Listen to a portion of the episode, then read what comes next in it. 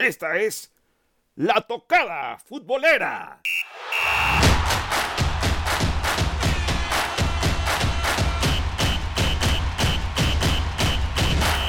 Alineaciones para el partido de hoy. Extremo izquierdo. Alberto Lati. Extremo derecho. Luis Carrillo. En la guitarra de contención. Abel Canán.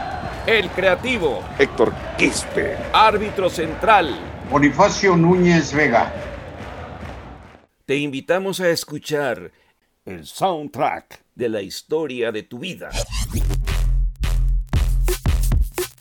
El deporte narra y contextualiza la existencia del ser humano, tanto como la música. Se integran códigos. En los pentagramas las notas viajan en un ritmo placentero, igual que el balón sobre el terreno de juego. Lo que Humberto Eco llamaba musicalidad. Hola, les habla su amigo Miguel Herrera, director técnico del equipo Tigres. Les deseo a Abel y a Héctor un, gran, gran, gran programa en la tocada futbolera ahí de medio tiempo. Va a ser un programa exitosísimo, escúchenlo, son dos tipos que opinan muy bien del fútbol y se la van a pasar increíble. Primer tiempo un gustazo saludarlos, mi estimado Luis Carrillo. No dejas de sorprenderme porque primero estás en el periodismo deportivo, luego estás en la parte corporativa, en el marketing, en toda la parte de comunicación organizacional. Eso habla de que es un joven pues muy bien preparado, pero lo que nos trae a nosotros con un gran sabor de boca es el libro que acabas de escribir y que el señor Alberto Lati pues tuvo también el gusto de participar como prologuista Hola Héctor, hola Abel, hola Don Boni, gusto en saludarlos. La historia tras la canción. ¿Qué te parece, mi estimado Abel? Es algo mucho, muy importante porque todas las, todas las canciones entrañan una historia, como dice el buen Roberto Carlos de Brasil, que también obviamente aficionadazo al fútbol, situaciones ya vividas, situaciones que aquí forjé y más recopilando todo eso tan importante, la emoción que se siente en cada canción es nueva y es de siempre también, Luis. Radiolaria se llama Don Boni, ¿qué le parece? No, bueno, pues este e, es un acervo cultural que tenemos que, memorizarlo porque si no, entonces estamos fuera de contexto, ¿eh? Todos los días se aprende, mire, mire, a qué edad voy, voy a aprender más. Creo que antes que todo es un libro peligroso. de entrada es, es, es, algo que puede quitar mitos, puede quitar sueños, puede quitar creencias que todos tenemos cuando escuchamos una canción. De entrada, eh, la parte musical es una parte que se siente, no es una parte que se razona y no es una parte que se observa. Entonces, muchos de los autores de las canciones de cualquier década, de cualquier época, pues tienen una intención inicial determinada y poca gente a lo mejor sabe cuál era el trasfondo, cuál era el motivo, cuál era la musa, cuál era el contexto, cuál era cualquier tipo de motivación que le llevó a escribir alguna canción grandiosa, eh, que en este caso en el libro, pues hay canciones desde 1939, la primera canción del libro en cuanto a cronología es Strange Fruit de la gran Billie Holiday. ¿no? que hablaba de racismo y que hablaba de, de, cómo estaba el problema en, la, en, la, en, la, en, Estados Unidos en 1931, cuando el problema de racismo era impresionante, no quiere decir que fue la época la única época de racismo, pero evidentemente estaba muy fuerte en los estados sureños de Estados Unidos.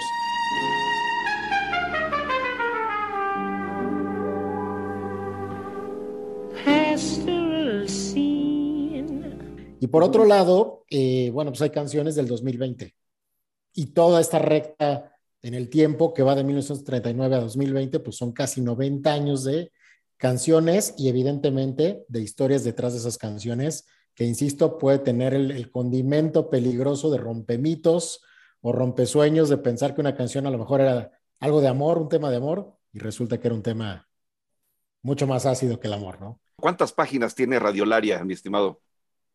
Tiene 337, son 240 canciones, por ende las, las historias son cortas, una cuartilla y cachito. Eh, en lugar de colocar un índice, pues nos estamos ahí adaptando a los tiempos nuevos. Eh, tenemos un, código QR, ¿no? Que lo que hace es que dispara una playlist, una lista de canciones directamente en, la plataforma de Spotify. Entonces ahí es donde sí está el libro a nivel musical y pues la canción que uno quiera eh, indagar a nivel historia, bueno, pues ya puede ir ahora sí a la parte bonita del papel. Eh, compártenos una anécdota quizá prohibida, sí se vale tener un poquito de víscera, ¿no? Como dices, ¿no? Se ilusiona mucho una persona con una canción y finalmente no era lo que uno pensaba. pues Strangers in the Night.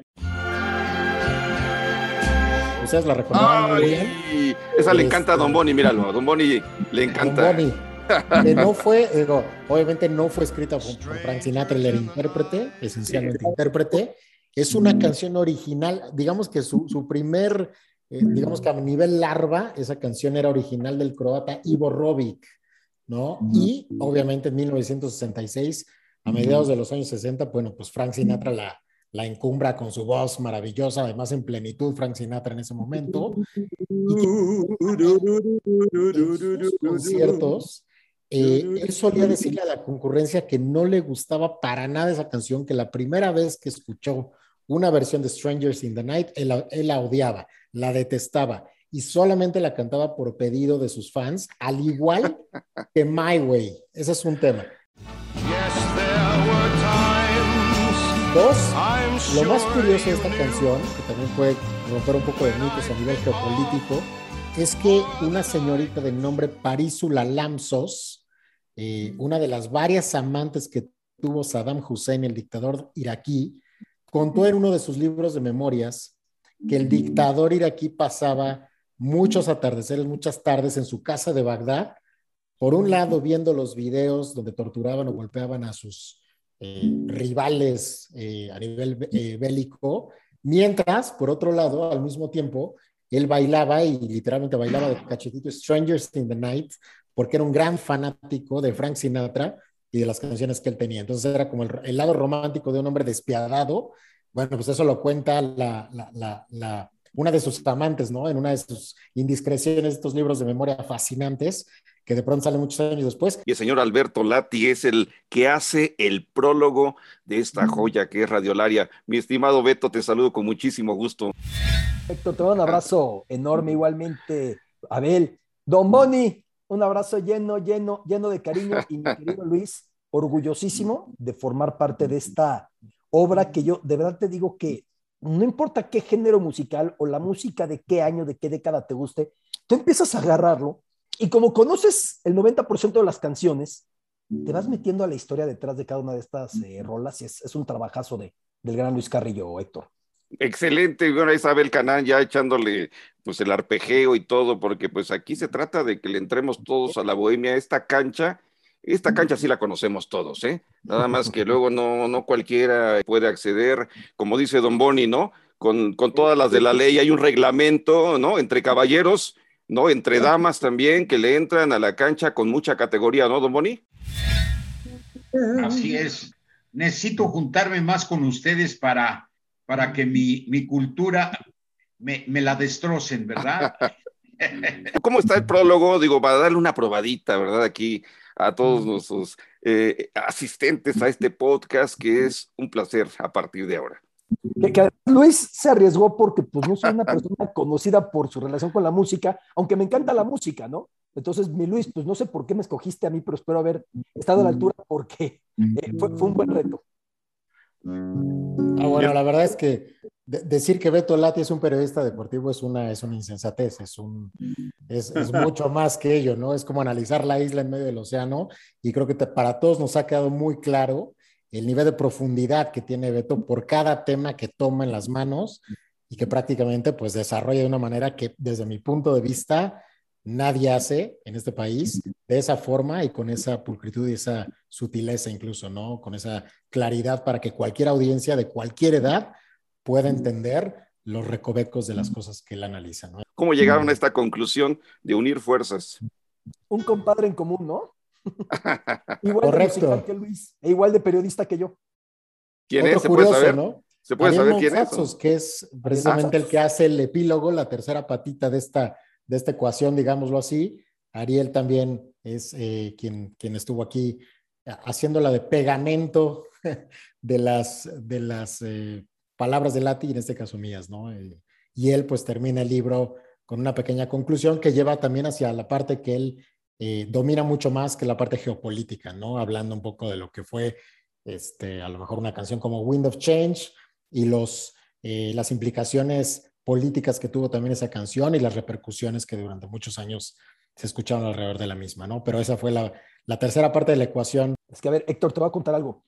Cuando yo era corresponsal en Londres, rumbo a los Olímpicos 2012, 2011, 2012, Ariel era agregado en la Embajada Mexicana en el Reino Unido, antes de que fuera como ahora un brillante corresponsal de, de noticieros Televisa en Washington, ¿no? Hicimos una gran relación, nos unía la música en gran medida porque Ariel, Ariel no es tanto de deportes, más allá que dice, no, que el América, que el Real Madrid, no es tanto de deportes. Y cada que escuchábamos música me decía, es que mi compadre Infidelio te estaría contando aquí la historia. Es que mi compadre Luis te estaría aquí contando. Así fue como yo me fui acercando a Luis y a seguir todo lo que Luis aborda de la música, ¿no? Que es un behind the scenes, un detrás de las cámaras permanente, ¿no? Un viaje histórico, un viaje a referencias, un viaje a la cultura, un viaje a la anécdota. Y de esa manera creo que empezó a darse este contacto. Y cuando finalmente Luis me invita a participar en el libro, ¿qué fue mi Luis? Poco antes de los Olímpicos, ¿no? Muy poco. Sí, hace, unos cinco meses. Sí, muy reciente. no tiene, yo creo que de abril para acá, o si no es que un poco después, la verdad es que la, fue muy reciente y, obviamente el, el, proceso ya fue express y, bueno, pues hay, los resultados con el buen Alberto. Y, me manda entonces el PDF y yo voy ojeando. Normalmente cuando haces un prólogo, muchos no leen el libro completo. A mí me gusta leerlo completo porque de otra manera no me siento legítimo, ¿no?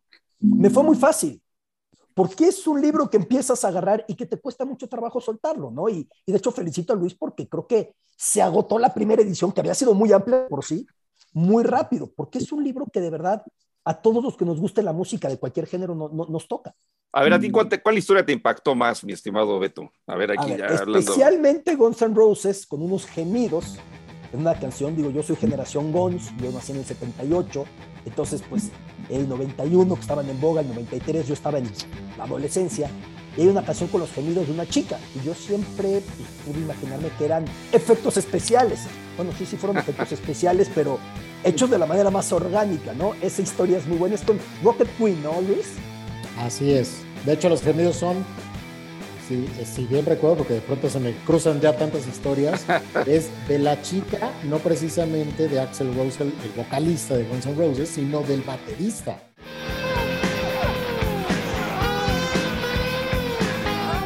Entonces ahí había un tema que después detonó no solamente el decorado de la canción, sino alguna situación problemática entre los miembros de la banda. Gente, el baterista está escuchando el disco de su canción y de repente entre su bataca y su bataca se le hace conocida la voz de la chica. ¿no? no había sido con él. Esa, por ejemplo, es espectacular, pero como es, hay unas de Pink Floyd espectaculares también, de Radiohead, que es mi banda favorita, y, y unas muy buenas, y de algunos que no son mis favoritos, que empiezas a ver y dices, oye, es que esta canción todo el mundo la ha coreado y la ha cantado, y ve todo el trasfondo que tiene, ¿no? Oigan, y, por ejemplo, aquí para el señor super bohemio Abel Canán, que, que le encanta ser bolerista y demás, ¿no hay algo aquí para de ese tono también, de, ese tipo de canciones que todo el mundo canta? Bueno, pues, oh, está, está Ava, está Over the Rainbow, ¿no? La ah, famosísima canción de Judy Garland que ha tenido 34 mil versiones, pero bueno, hay antiquísimas, ¿no? Dentro de ese libro, ¿hay alguna canción en donde describa algo de música, de la música mexicana, de algún compositor mexicano? La verdad es que no, don Boni. Y no por malinchismo, sino porque... No, no, no, no, no, no, es que sea yo, no, no es que sea yo indito de Pachuca, ¿verdad? Pero sí me gustaría, por ejemplo, eh, una de, la, de las grandes canciones que ha recorrido todo el mundo, la de Consuelito Velázquez, ¿no? De Bésame ah. mucho. Oiga, Boni. si pudiera pudiera indagar o qué, qué, qué tiene esa canción atrás de, de Consuelito Velázquez, ¿no? Bonnie, tengo que contarle una cosa. En Japón me tocó ir a clubes de canto, porque los japoneses se reúnen a clubes de canto, en los que nadie hablaba de español ni la palabra gracias o la palabra hola, y todos te cantaban Bésame mucho con una dicción perfecta. O sea, ¿cómo se la aprendieron? y hasta de repente en las partes que no eran tan emotivas ponían carita de suspirar a la pareja porque no tenían idea de lo que estaban cantando. Eh, el efecto de esta canción es, es, muy poderoso en muchas culturas, es cierto. ¿eh? Creo, Beto, tú que has vivido tanto tiempo fuera de México, cuando escuchabas música mexicana, ¿qué sentías? ¿Qué pasaba contigo? ¿Qué, ¿Qué recuerdos te traía o qué emoción te traía? Y a ti también, querido Luis, que han viajado tanto, ¿qué emoción les trae escuchar nuestra música en, en, en, lugares donde prácticamente no se conoce o donde es muy difícil escucharla? Cuando la escuchaban, ¿qué, qué, qué sentían? ¿Qué impresión les causaba? Buenísima, buenísima. A ver. a ver.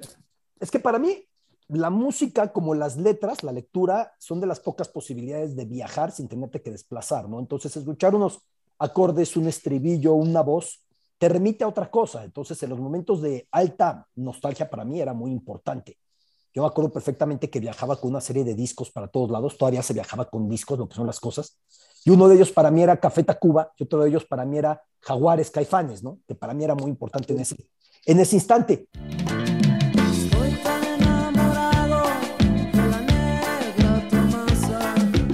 Pero lo mismo te digo, Abel, eh, parte de lo que tiene el libro con estas 200, 240 canciones es ese viaje también en otros sentidos, porque es un viaje en el tiempo, porque es un viaje a tu, adolescencia, a tu adolescencia, es un viaje a alguna chica que conociste, es un viaje a algún momento con tus amigos.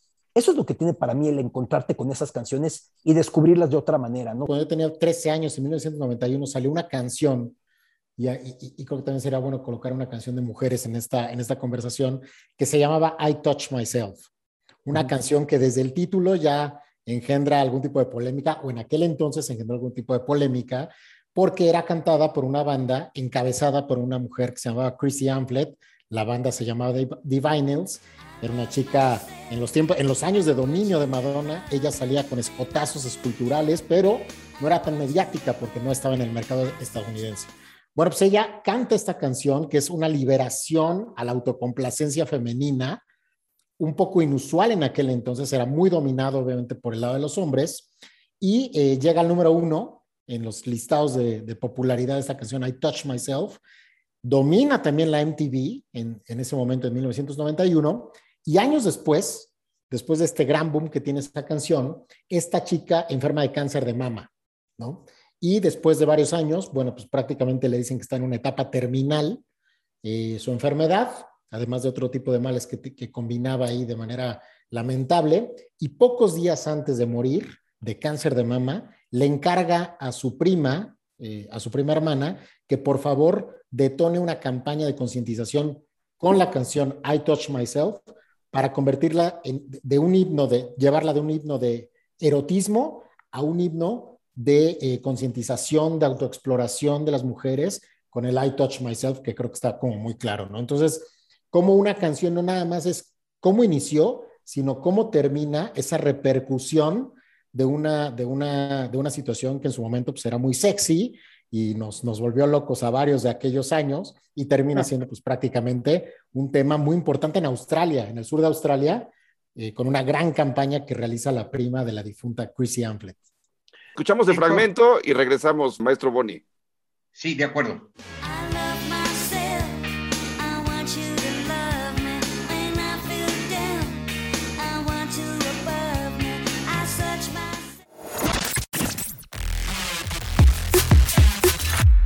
¿Cómo estás, mi querido amigo Héctor Quispe? Te mando un gran saludo. Eh, soy Agustín Martínez, director de Medio Tiempo, y te deseo muchísima suerte con este nuevo proyecto de podcast, La Tocada Futbolera.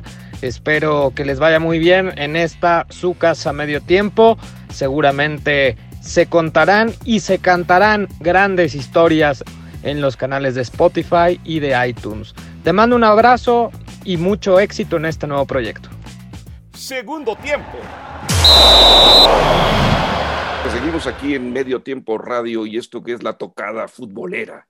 Eh, gracias a todos los que nos han mandado estos excelentes, exquisitos mensajes de apoyo, porque vaya que sí lo vamos a necesitar. Como bien lo dice Luis Carrillo, esto es un asunto peligroso, ¿eh? y, bueno, bajo su propia responsabilidad y riesgo seguimos adelante en este emocionante partido. Muy capciosa, don Boni, ¿es capciosa la pregunta o cómo está? No, no, no, no tanto capciosa, pero sí darle una tarea al señor Carrillo. Imagínense que investigue la lo que está atrás de la canción de Mujeres Divinas, ¿no? Oh.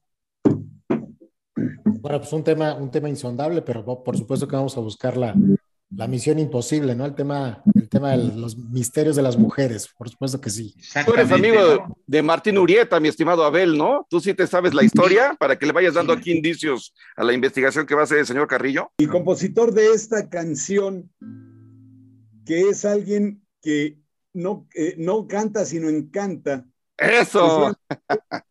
Nos, nos, dio el, eh, la continuación de todas esas cuestiones tan, tan inherentes al amor que sentimos por las mujeres y que nos remata con una, con una frase impresionantemente bella y, y, para mí súper filosófica. Mujeres, oh mujeres tan divinas, no queda otro camino que adorarlas.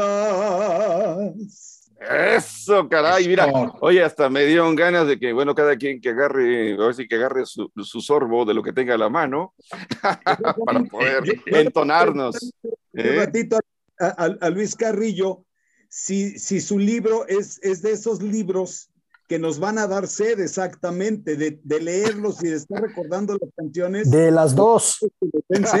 De la buena y de la malagueña. No, sí se antoja una copita de vino. La verdad es que sí, ¿eh? y como son, es un capítulo por canción que es de a página o es algo así, ¿no, mi Luis? Entonces, mm, va muy agradable, copita, página, y así te la vas llevando. Este, otra que me encanta, eh, la de eh, Simpatía por el Diablo, Sympathy for the Devil de, de los Rolling Stones, con el escritor Mikhail Bulgakov, ¿no? Que inspiró su obra Master y Margarita directamente a Mick Jagger para componer la que para mí es una de las canciones más totales del siglo XX. Totalmente.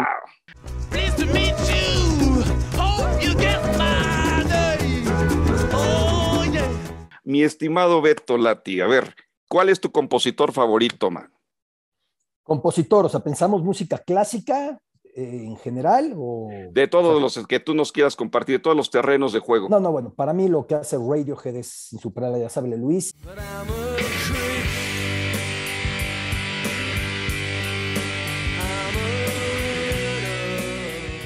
Y también tengo algo muy especial con David Bowie, que aparece. ¿Cuántas canciones de Bowie, Luis? Como cuatro o cinco, ¿no? Sí, fácilmente cuatro y me quedé corto porque la verdad es que. Who Sold the World, que es una historiaza que ahí retrata el gran Infidelio, el gran Luis Carrillo.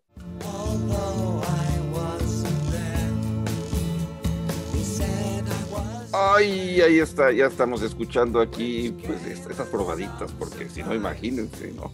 Cómo vamos a acabar esta emisión. Eh, y, en español, mi estimado Beto Lati, ¿qué canciones te gustan más? ¿Qué cantante? ¿Qué compositor? En español, para mí, Cerati es, es único, ¿no? El maestro Cerati, lo que llegó a hacer con Soda Stereo es único por donde le busquemos.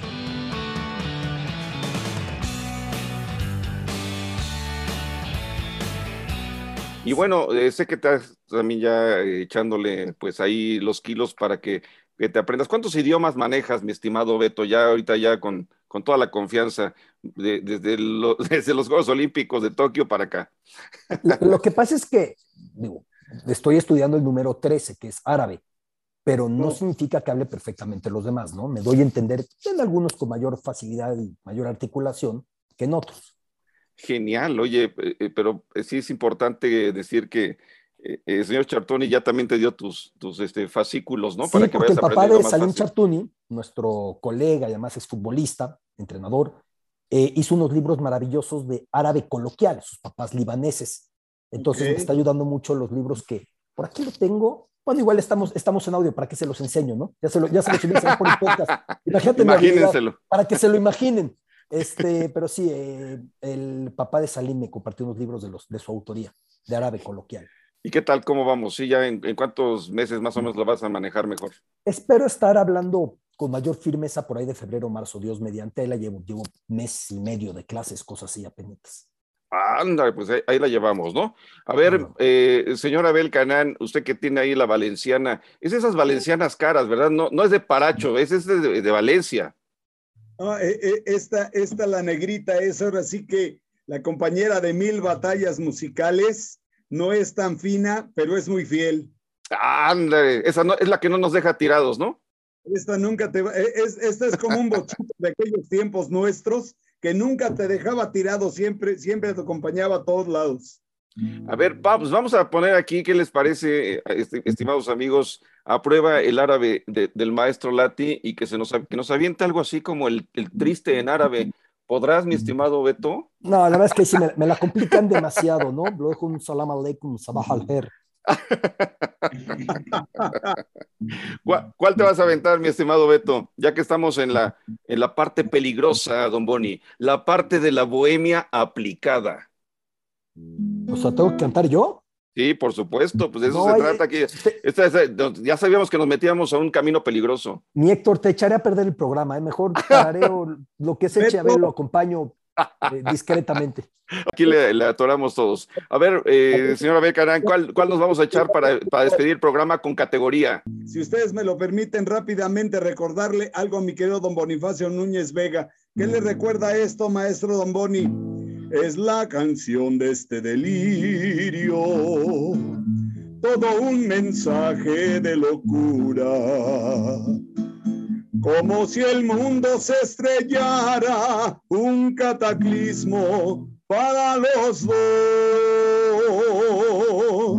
Pues nada más, mi, mi, dolazo en cuestión de, de música, yo, yo no soy tan tan, tan moderno como ustedes, yo soy más antiguito. Entonces, para mí, eh, mi ídolo musical es Javier Solís, ¿no? Y, es, y esa canción precisamente es, es Cataclismo, ¿no? Desesperado, presintiendo tu partida, me imagino que te has ido para ver la reacción que sufriremos cuando estemos separados y tú pienses en mis besos y yo añore tu calor fue la visión de este delirio. Sí, de todo desastre de locura, como si el mundo se estrellara, un cataclismo para los dos. Ándele. ¡Ándele! ¡Qué bárbaro, Moni! no, bueno, no, bueno, se escucha las ovaciones del estadio. Genial jugada. ¿Qué te parece, mi estimado Beto Lati? Hombre, espectacular. Otra faceta de Don Boni, la verdad. No, no, para nada, Beto, no, no. ni en el baño, ni en el baño, eh, señor Carrillo, ni en el baño. Porque si no me cortan el agua. Tiempo extra. Muchísimas gracias amigos, gracias por darle juego a esta primera tocada futbolera. Mi estimado Beto Lati, en árabe yo sí quisiera que por favor nos diera un epílogo como el que tú sabes, poético, es sustancioso. A ver, ¿qué nos puedes compartir? Shukran, así sí, Héctor. Muchas gracias, querido Héctor. Les mando un abrazo muy fuerte y la invitación a que busquen este libro porque de verdad lo van a disfrutar muchísimo, muchísimo. Es un gran trabajo que no es de meses, es de toda una vida, de un amante, de un apasionado eh, muy analítico, muy profesional de la música como Luis Carrillo. O sea que ojalá que lo disfruten. Mi prólogo es lo de menos, si quieren sáltenselo, pero el libro vale mucho la pena.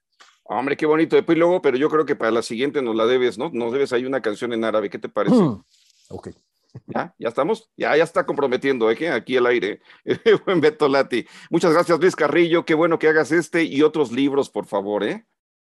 Muchas gracias a ti, Héctor, por la invitación y pues obviamente un honor aquí compartir este panel virtual con Abel, con Don Boni y por supuesto con Beto. La verdad, agradecimiento eterno en ese sentido. No se salten el prólogo, en contraposición a lo que dice, eh, dice Beto, es un gran inicio, es una gran primera canción, digámoslo así. Y mi estimado Don Boni, pues falta, por supuesto, el programa unitario, ya hablaremos de boleros, tango y muchos más. ¿No? Claro que sí, con mucho gusto, claro que sí. muchísimas gracias. Maestro Abel Carango, ¿cuál nos despedimos para que le entremos todos una probadita, Bohemia? Claro que sí. ¿Qué te parece? Hoy quiero saborear mi dolor. No compasión y piedad. La historia de este amor se escribió para la eternidad.